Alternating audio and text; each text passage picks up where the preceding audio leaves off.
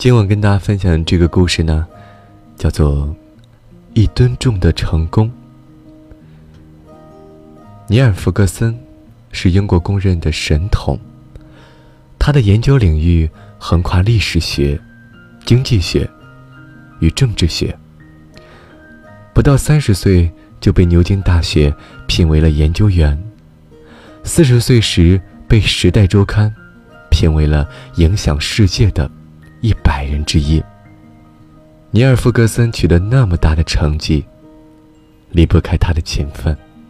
在罗斯查尔德家族史研究中，为了写好《罗斯查尔德家族》一书，他和助手们认真查看了资料，不断的写，不断的修改，如此反复、简单、枯燥的工作，持续了半年多，助手都感到了疲倦。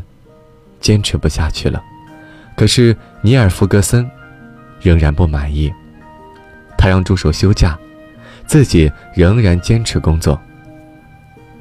当满意的书稿出来时，他竟然翻阅了百年来上万封家信，查阅的原始资料竟然有一吨重。